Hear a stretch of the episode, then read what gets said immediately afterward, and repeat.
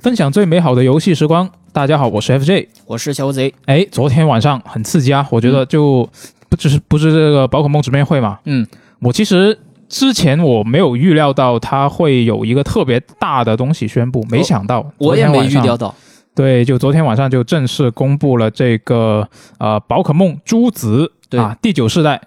第九世代宝可梦它来了，对，二零二二年的冬季它就发售了。当然了，这个直面会其实上上面还有一些其他的内容啊，还有这嗯个、比如说这个阿尔宙斯的免费更新，还有它的一个网络动画。对但是我觉得这个朱紫肯定是你作为一个新世代的一个第一部作品，嗯，我觉得肯定是最重要的，也是宝可梦粉丝们最关心的一个。那这我哎波属于王炸了。对，其实主要一开始的时候子，我在看这个预告片出来那个刚刚起头的时候子，我还以为这就是一场普通的这个宝可梦直面会，嗯，但是看到最后，好家伙，大作来了，新一代出来了，对啊，就是这一个第九世代这一个第一部作品嘛。对那其实它这个预告片，我当时看刚看的时候，就是它最后才告诉你这个是完全新作嘛。啊、对，其实一开始的时候，石原社长在那里说这个，请大家要看到最后。我一开始我心里面还在犯嘀咕，我说这最后到底是什么东西？结果一看，好吧，果然看到最后有惊喜。对它这个预告，其实一开始是一个真人演出的一个片段嘛，嗯，然后然后就是它大概是一个啊、呃潜入到这个 Game Freak 工作室这样的一个形式，大概是，嗯，就它你看到它有一个 Game Freak 的那个招牌嘛，那个嗯 logo，、对对，然后他就走进去了，然后进去之后，不是有一一一阵一阵光芒，然后就把他吸进了那个世界里面。嗯，好家伙，穿越设定再次上演。对我当时就想，这会不会是只是是一个穿越设定呢？当然也不一定啊，这嗯可能意思只是说他潜入到这个 Game Freak 的工作室而已。对，嗯，呃，这次的第九世代宝可梦呢，正式名称为宝可梦朱紫。嗯，哎，这个“朱子”这两个字本身就有点讲究了，因为这个第九世代宝可梦是相当于是系列第三次以颜色来命名一款作品。哦，对，然后说到这里的话，我们可以再稍微普及一下，就是说这个宝可梦系列，它在初代的时候本身大家都知道，就是非常经典的宝可梦赤青，是的，对，这个是以颜色命名的。然后，呃，二三四代的话是分别以这个贵重金属来命名。然后到第五代的时候，黑白又是回归到以颜色为主。那黑白之后呢，又经过了几次迭代，到最后这个第九世代，咱们又再次看到了朱紫两种颜色。嗯，那这两种颜色在宝可梦世界当中，它会占据着什么样的地位？其实这个大家只要是玩过宝可梦游戏的人，应该都会知道一些这个相应的内容，因为在这一块，它的宝可梦这一块的副标题，通常情况下都与这个故事的主线内容，甚至它的这个神兽设定有关。是的，呃，那我们还是先聊聊这个朱紫两种颜色它的含义吧。其实我自己这边查了一下，朱紫这两种颜色其实正好能够对应这个所谓光谱，就是说人的这个可见可光，见光对的可见光光的两端的颜色。是，对，猪在猪在这一边，然后子在另外一边。但是呢，可见光这个东西，说实话还是有点抽象的。其实我在看预告片的时候，突然一下子就联想到一个具体的事物了啊，是什么？ ——彩虹。哦，对，彩虹里面赤橙黄绿蓝靛紫，哎，这赤正好对应着猪，这个紫呢正好也是相互对应的，嗯，所以说这个宝可梦朱紫呢，应该会与这个彩虹这个件事物有关联。对，但这其实现在也有很多的一些解读嘛。对它里面除了这个颜色之外，其实你可以在那个预告里面是能够看到有两个徽章。对对，那两个徽章呢，上面你乍看之下你会觉得说好像是两个水果，嗯，然后他那个真人出演的那个预告里面，其实也出现了这两个水果，就是这个柑橘，应该是柑橘类的，不确定它是一个具体的什么哦，品种、啊对对对，是另外一个就是一个葡萄，葡萄，对，然后你细看的话，那个徽章上面还会有其他一些东西，我们可以后面再继续详细说。对对，其实你就像你刚刚提到的那样，这个柑橘与葡萄两个两种水果，它们的这个颜色其实也是正好对应的这个呃所谓的猪和紫。对，这里对可以补充一点，就是这个朱和子它的英文名称，也它它它的日文名其实也是也是一样的，就是一个和之英语嘛。对 Scarlet 是这个朱这一刻 Scarlet，它跟 Scarlet 之初代的那个红红版就是红色，嗯，它有一点微妙的不一样，就是它你可以理解成就是它是红色里面稍微更加偏橙色的那一点的一个红色。嗯，对，就相当于猩红色那种感觉。嗯，然后呃，后面的这个 violet 其实就是对应着这个紫色。是然后大家其实，在看这个日文版和英文版名称的时候，其实可以发现它的这个两个名称 Scarlet 跟 Violet 这两个单词，它的最后面三个字母其实是一样的嗯 LET。啊，对哦，对，这个所谓的 LET 拼到一块的话，正好就是一个 let。嗯那 let 咱们再可以再衍生一下，就变成了 Let's go。啊，还有这种讲究吗？哎，对，这这这就正好就跟这个去皮去布里面的这个 Let's Go 正好对应上了。但是，呃，其实这一块子这一块子它的这个对应关系倒不是说这个珠子会跟这个去皮去布产生什么联动。我这边的猜想是因为它这个自身本身有一个 Let，有就是说让人怎么怎么样的这样一个意思。嗯，那可能就是说它这个。就可能代表这个，呃，让宝可梦训练师和宝可梦一起冒险，大概有这么一个寓意在里面。哦，那那想的挺远啊，这个，啊、对，其实这个都相当于我自己的一些个人延伸了。嗯，然后就像咱们刚刚说到的那样，朱和紫是分别代表这个彩虹的两端的颜色，然后那对应的这个呃副标题也是对应这个，一般而言都是对应这个神兽的基础的设定。是对，那就要这么说的话，感觉这个朱和紫有可能也会与这个这一代的新神兽产生某些奇妙的联系。嗯，应该在那个神兽的设计上会融入这些元素吧，嗯，但对是有有有点难想象。对对，是这一块子确实比较难想象。其实，呃，我们刚刚其实提到了彩虹嘛，彩虹这一对块的话，感觉彩虹跟神兽之间应该还是能建立起某种联系的，但是具体这个联系应该怎么建立，这一块子我们还是不太清楚。预告片当中也没有给我们太多的信息。嗯，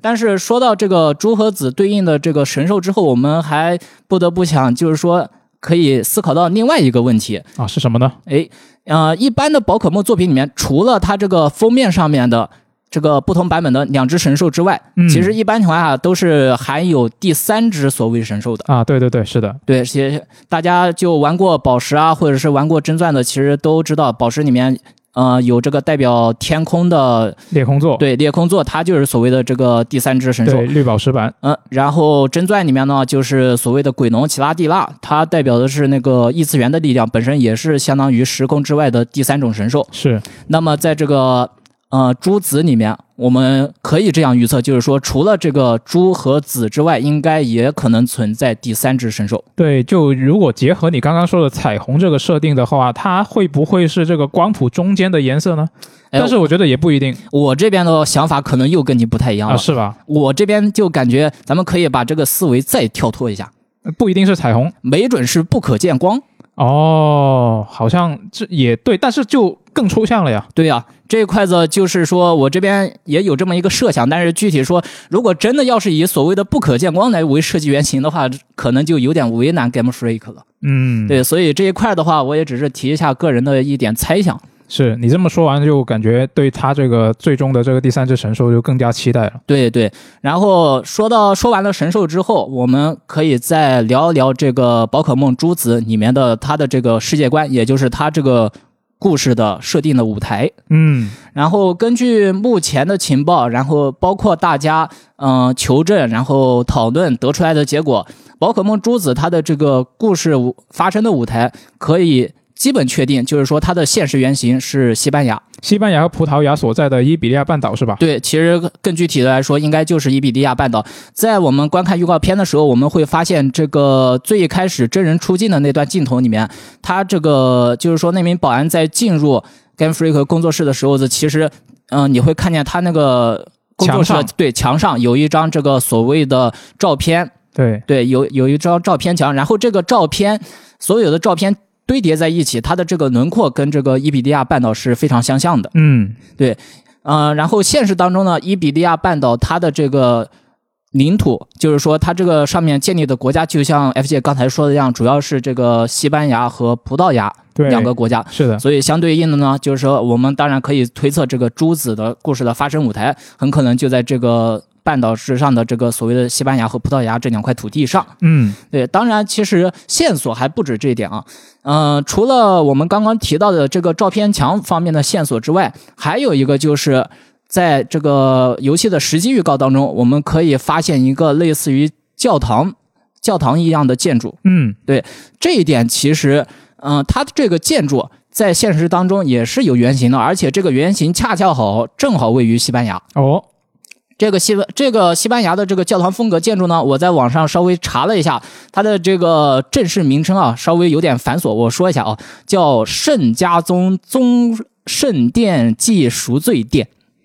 圣家宗座圣殿祭赎罪殿，哎哇，好对好绕口啊！哎，对，这个是他们这个西班牙语的这个直译，就叫这么一个名字。但是呢，咱们在咱们中国人看来啊，咱们可以用三个字来概括，就叫圣家堂。哦，哎，圣家堂这个实际上就是西班牙那边的一个非常有名的这个建筑景观建筑，嗯，它本身就是除了这个供人游览之外，本身也从承担着一些这个宗教职能。但是呢，这个教堂它从这个一八八二年开始修建，但是呢，有一个有趣的细节，嗯这座教堂到现在还没有完工。还在建，对，也就是说还在建，还没建成。嗯然后这个虽然说还没建成啊，但是它的这个大致的景观其实都已经建的差不多了。哦，所以这一块呢，呃，目前这个圣家堂已经被这个联合国列为世界遗产。嗯这个是所谓的圣家堂，也是世界上唯一一座尚未建成就被列入遗产的建筑。呃厉害啊，对，所以说这里面设计工体是相的。然后咱们再回到这个游戏当中，你就可以发现它这个，呃，对应的这个教堂风，对应的这个教堂建筑，它这当中就是有许多这个高塔状的，呃，耸立的建筑物。这个这一点其实跟它这个西班牙圣家堂的建筑风格是非常相像的。嗯然后除了圣家堂这条线索之外，其实还有一个就是大家在观看这个实际预告的时候，可以发现主人公他所居住的这样一个民宅，本身实际上就是。呃，是一种那个所谓的红瓦棕墙的一种建筑风格嘛？嗯，这种建筑风格实际上也是一种地区特有的建筑风格。就我那特一块是吧？，对我特地查了一下子，这个建筑风格的这个种类叫做地中海风格。哦，然后这个地中海风格下面还有一个特定的西班牙风格，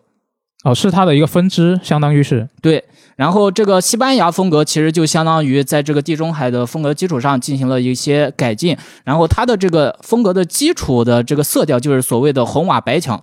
当然了，我们可以看到这个主人公的这个墙体，呃，虽然不是这个严格意义上的纯白色，但是实际上这个派式还是非常相 像的。嗯然后再我们再回到这个都市视角，就是说，在它这个预告片当中展现的这些城市，它的这个城市这边的这个建筑布局，实际上也很容易让人联想到所谓的地中海风格。我在看这段预告片的时候呢，我就会发现它这个城市里面的这个建筑，实际上它是以一种这个簇拥的方式建成的。簇拥对，也就是说，这个建筑与建筑之间的距离不会太短。哦，当你就在靠靠得对很近，对，当你在看到那座城市的时候，你会发现它这个中央有一条主干道，但是它这个两旁的城市相挨的，呃，两旁的这个城市中的建筑相挨的都非常近，就很密集，对，很密集。其实这个也是相当于地中海建筑风格里面的一个特色了。它嗯这边就是说可以把这个建筑簇拥在一起，然后再通过这个主干一条主干道和各种各样的小回廊，然后各种各样的巷道串联起来。那在这种情况下呢，就形成了一种独特的建筑景观。哦，对，所以这一座的话，我在这个预告片当中也是看到到了这一点。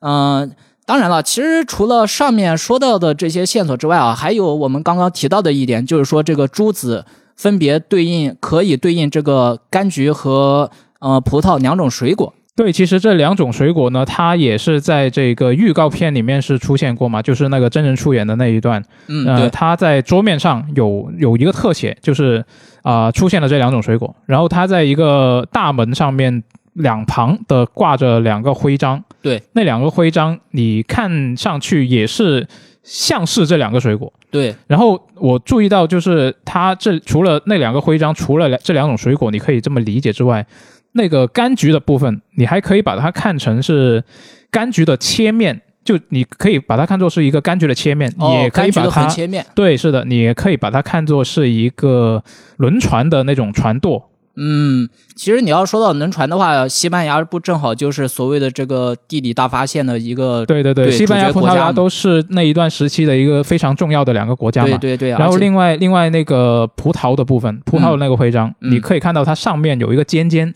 那个尖尖你可以把它理解成葡萄的那个那个梗，哦枝干一样的对。那个但是你也可以把它理解成船的那个船的船锚，哦，是吧？嗯，对对，确实你要这么说的话，这个葡萄和船锚之间可能对也有那么一些相像。对，就是这两座，如果从它这个徽章来看的话，嗯我会觉得说，你这两座，呃，这这一座的这两个神兽，可能就会跟水果和呃这个航海文化的一些性质来结合做设计。对，而且航海文化正好和这个西班牙和葡萄牙他们两个国家之间扮演的这个国际地位相对应。对，所以这么一说的话，我就觉得这个第三个神兽就更难猜了。嗯，确实是。其实当你在说到这一点的时候呢，我也在想，就是这个柑橘与苹啊、柑橘与葡萄之间嘛，呃，其实还有一种比较特别的水果，啊，是什么呢？叫就是柠檬。柠檬。其实柠檬这一块呢，在这个地中海领域，包括西班牙在内，它本身也是一个就是盛产柠檬的国家。哦，它也是那边的特产是吧？对，而且柠檬正好不对应第三种水果吗？哦，好像也对哦。，对，而且它的颜色不正好在两者中间嘛？嗯、就像你刚刚说的那样。也可以这么说，但是它不是在光可见光谱的最中间呃，对对，所以说这一块的话也是另外一种思路啊。是对，其实大家目前现在就可以从各种各样的角度出发去猜测了。水果这边咱们能猜一堆，然后轮船这边咱们能猜一堆，光谱这边咱们又能猜一堆。对，现在反正都是瞎猜嘛。就我还想到，就是你如你不一定要是水果啊，你嗯，是不是可能会是呃那边半岛的其他特产，比如说是什么火腿啊、橄榄油啊、奶酪啊啊，之类嗯对的。对对，你这么说也有可能。嗯，好家伙，又成美食节目了。是 所以说呢，呃，这一块儿这个神兽的形象具体是什么样的，目前呢大家都不清楚。Game Freak 在卖关子，嗯、这一块，但是呢，在它这个正式公布之前，咱们大家还是可以尽情发挥一下自己的想象力嘛。对是，啊，没准你有这个其他什么猜想一类的，也欢迎在评论区进行分享。嗯，那我觉得这个背景这一块我们就聊的差不多了。对我觉得可以聊一下，就是这一次它的预告不是其实有不少的一些呃比较偏向于时机的画面对，嘛。它就是有这个实际画面在里面了。对，是的。那我们可以聊一下这个时机的部分。哎，时机方面的话，首先第一点非常重要的一个不同，那就是这个本作当中的 NPC 和阿尔宙斯不一样，会动了。啊，是的，哎，就之对，前我们聊阿尔宙斯的时候，不就是一直说他啊、你这个城镇里面的 NPC 都全部都站着不动，看起来有点死板。对对对，住青村里面的这个 NPC 基本上是不会自己走动的，嗯，但是你在这个珠子，你看到它的这个实际画面里面就有一幕，然后就是当它这个预告片里面出现皮卡丘这只宝可梦的时候，它的背景就是由数名这个 NPC 正在走动。是的，是对，啊的，而且它这个正好就是在这个城镇的中央，嗯，也就是说，这个城镇这一块子，如果它的这个 NPC 走动的这个机制确实，嗯、呃，实装了之后的，我们或许就可以期待一个更加生机勃勃的城市了。对，会是比阿尔宙斯更加生机勃勃的表现。对，而且不仅如此，呃，相对应的，阿尔宙斯这边的所谓城镇，其实，呃，严格意义上来说，也就只有驻庆村这么一个地对，方。就是一个村子。对，但是你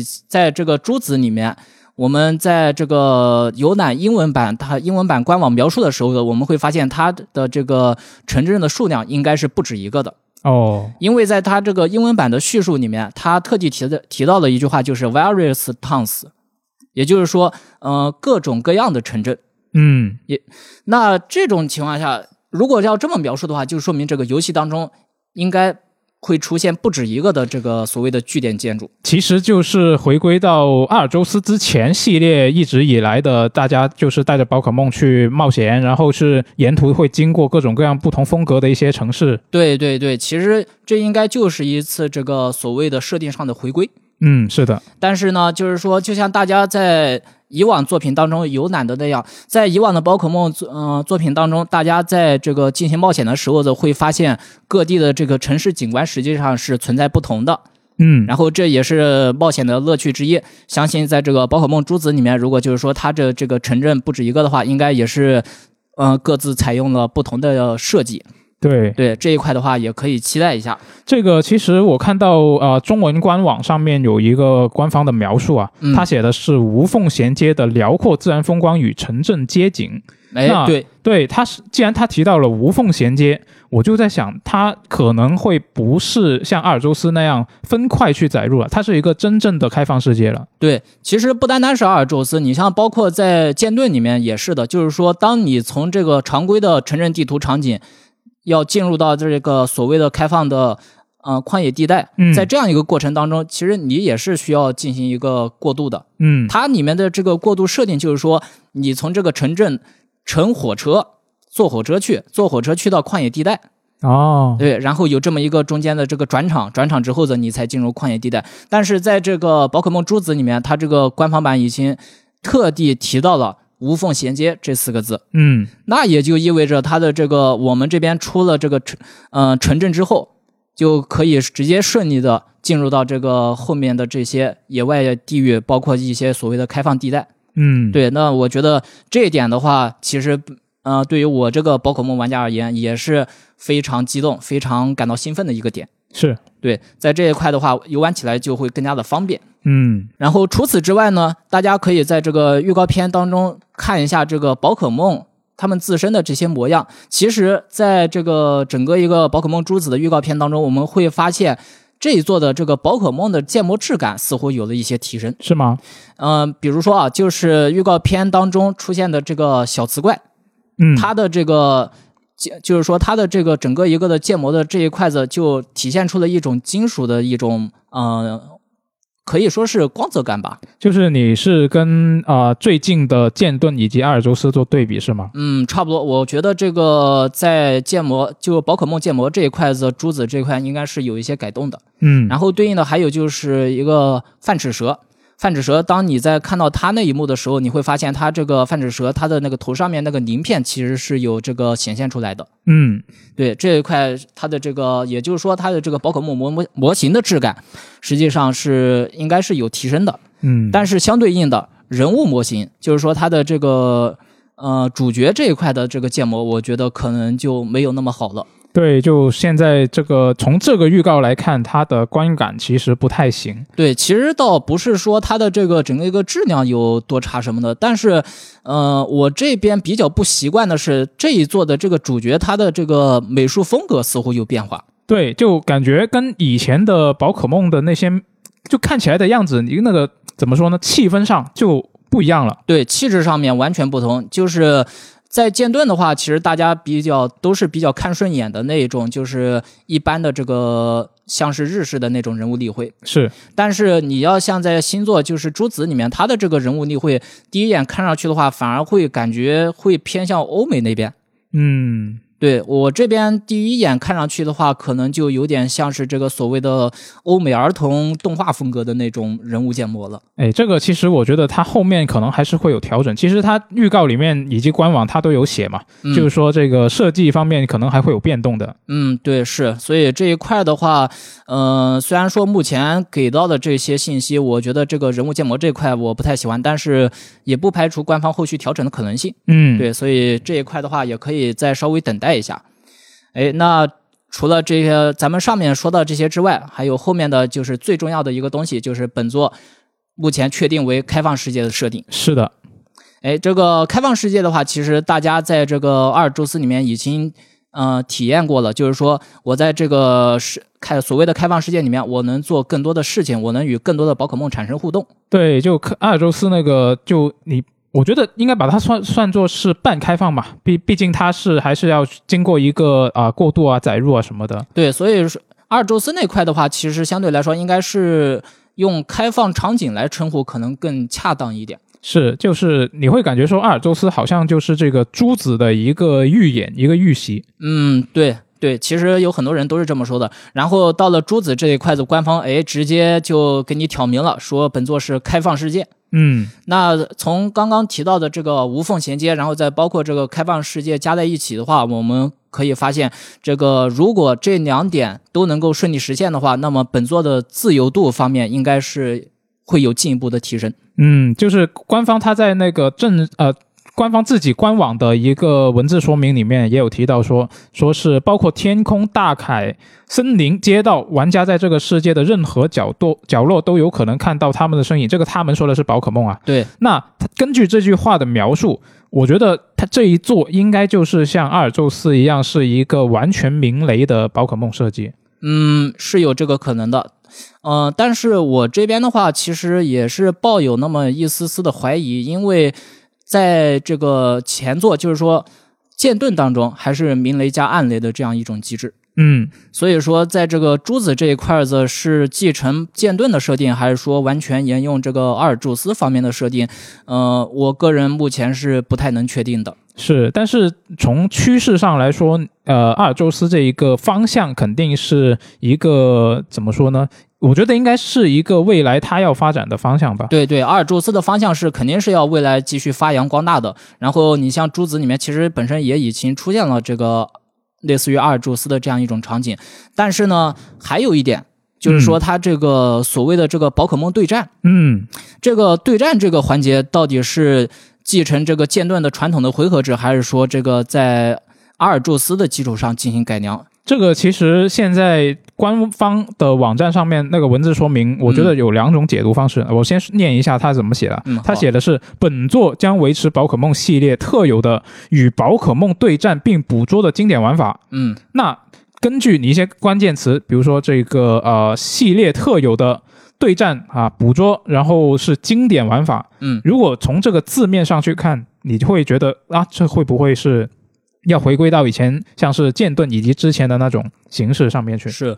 啊？但是你也可以从另外一个角度去理解，你这个经典玩法可能指的只是这个对战捕捉这个部分，跟你是不是无缝进入战斗，你这个回合制是不是像以前一样的一个很纯粹的回合制，其实并没有一个很直接的关联。是的。其实这个官方虽然说是继承特有的这个宝可梦捕捉加战斗玩法，但是呃，无论是剑盾也好，还是阿尔宙斯也好，其实它的这个传统的这个回合制框架是一直都是在的。嗯，只不过就是说阿尔宙斯这边把它这个回合制的框架，把原有的框架给改了一下。嗯，是的，对，所以说到朱子这一块的话，大体框架我们应该还是能够确定的，就是说这个回合制这一块肯定是要保留，但是这个阿尔宙斯这一块的这个直接丢球捕捉。然后再包括它这个所谓的这个无缝进入战斗的这样一些设定，在珠子里面会不会出现？这个其实就可以期待了。是，还有就是它的这个回合制战斗是像以前剑盾以及之前的那些一样，是一个比较传统的回合制呢，嗯还是说像是阿尔宙斯一样加入了这个啊、呃速度方面，可能在回合上不会像以前那么死板呢？嗯，这个也不好说。对对，但是我个人认为的话，应该可能还是先在这个传统的基础上进行继承，嗯，因为传统这一块的，嗯、首先这一块的它的这个机制内容相对而言是更加丰富的，然后第二个呢，就是一路玩下来的这个宝可梦玩家可能还是更加习惯传统的这样一些对战套路。嗯是的，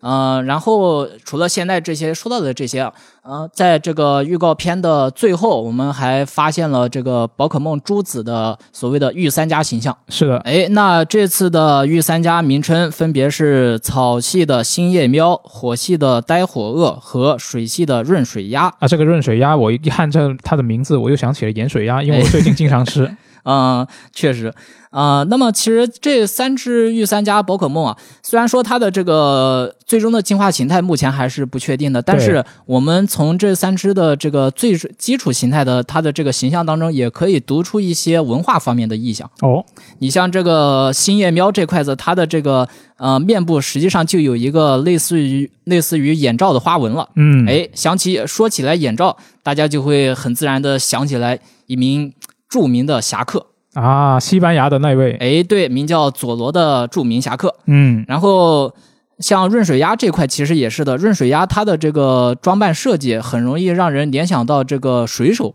嗯，，对，也就是这个海军水手的他这样一种军装的风格，航海文化相关了，这就对是航海文化相关。但是其实还有另外一种解读，就是说与水手相关的另一个职业——海盗。哦。海盗这一块的其实实际上也是这个西班牙的特色文化之一。那如果他真的是海盗的话，那我很有理由相信他进化之后可能是水加二。嗯，对，有这种可能，就是说看他这个最终进化型会不会体现这一点嘛。嗯然后还有对应的这个呆火鳄，呆火鳄这一块呢，其实呃，以我目前查到的资料，就是欧洲这块关于这个鳄鱼的记载是不多的，但是与鳄鱼相关的另一个物种记载非常多，也就是什么呢也就是所谓的龙，哦，都是蜥蜴。对，就是像像是蜥蜴造型的那种龙，其实西方龙跟中国龙还是不太一样的。是，然后你像呆火鳄这个造型的话，就很容易让人联想到这个西方的火龙，甚至恐龙。嗯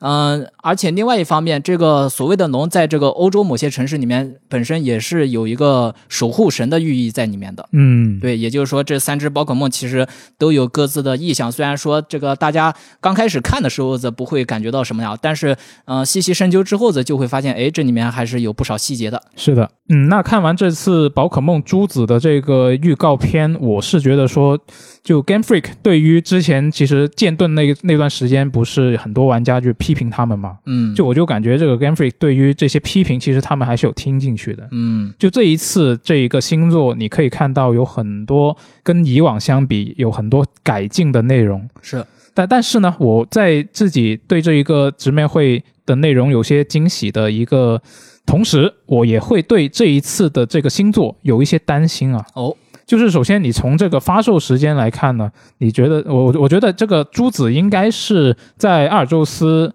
开发之的时候，它就已经在开发了，嗯，就可能是呃并行开发，就一起做的可能是。对，应该是那我觉得，因为其实阿尔宙斯它原定的发售日应该是呃二零二一年，嗯二零二一年发售的，然后它后来是延期到今年，所以才会跟这个珠子看起来是相距比较近。我觉得在他们 Game Freak 原本的计划里面，应该是有一个相距一年或者以上的一个间一个间隔，对，让按他们去根据这个阿尔宙斯，因为它是首次，就是呃第一次尝试这个比较更加开放的一个形式嘛，以及是呃像是这种完全鸣雷的这种形式。嗯，没错，按照这个传统的，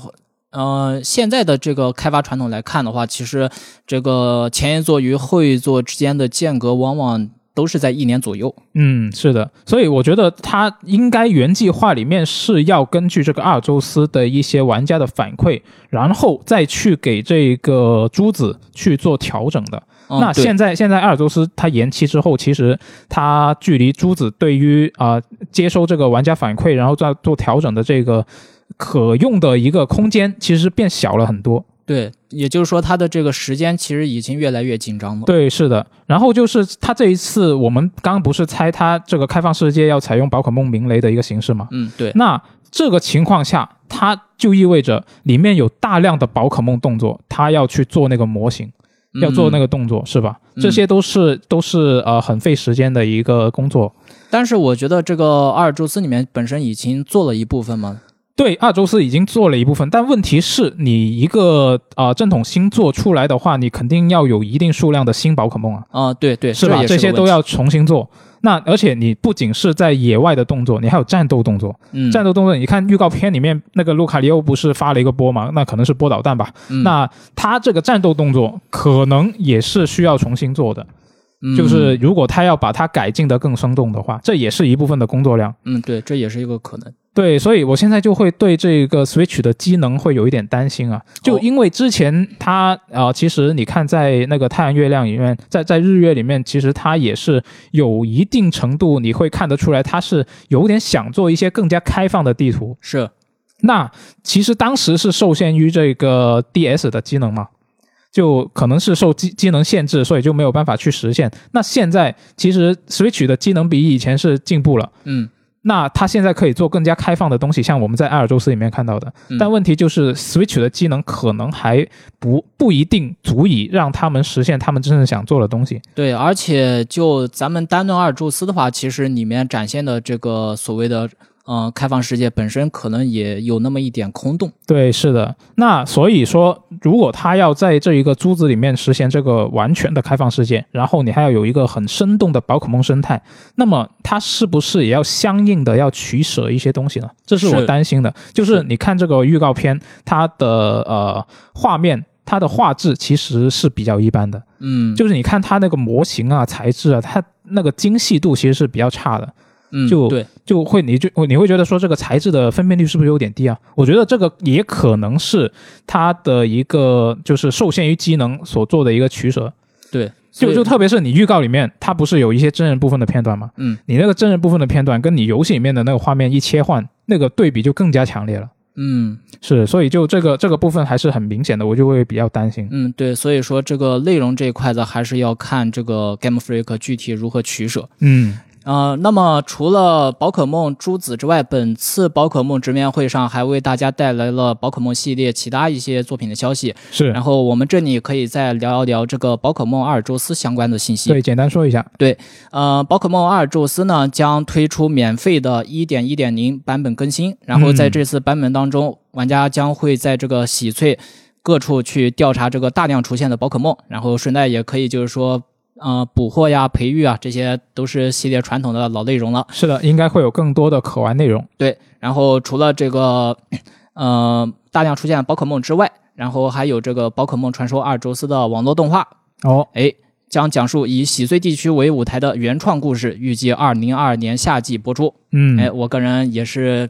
哎，相当期待的。嗯嗯，那这次宝可梦直面会的内容我们就聊到这里了。那嗯在听节目的各位，如果你是对这一个啊、第九世代的这一款作品，或者说是对阿尔宙斯的更新有什么啊、自己想说的东西，也可以在我们的评论区跟大家分享一下。哎，欢迎分享你的看法，是，那我们就下期节目再见，拜拜。拜拜，拜拜。